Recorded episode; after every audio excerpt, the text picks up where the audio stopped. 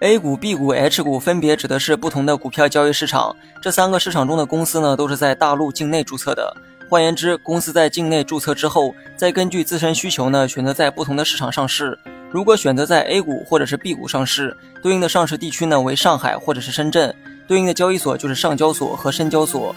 如果选择在 H 股上市，对应的上市地区呢就是香港，对应的交易所自然是香港交易所。所以呢，H 股也叫做港股。如果在 A 股市场投资，需要用人民币进行买卖股票；如果在 B 股市场，就得用美元或者是港币；而在 H 股市场投资的话，则需要用港币进行买卖。一般普通人呢，很容易区分 H 股和 A 股，但对于 B 股和 A 股的区别呢，有一些模糊。记住，B 股和 A 股啊没啥区别，B 股的最大不同呢，就是得用外币进行交易，说白了就是给外资投资国内市场的一种便利。